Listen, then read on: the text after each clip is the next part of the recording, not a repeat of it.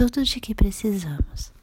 Esteja certo de que o abençoarei. Gênesis 22, 17. Você já pediu muito para o papai ou mamãe comprar alguma coisa para você numa loja?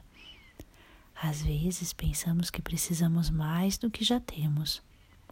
Mas Deus tem nos dado todos os tipos de coisas maravilhosas.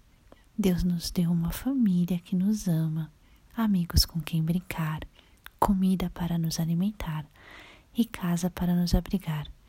É tudo de que precisamos para sermos muito felizes, não é? Então faz oração comigo. Ajude-me a estar contente com tudo que o Senhor me dá. Família e amigos e um lugar seguro para morar. Amém?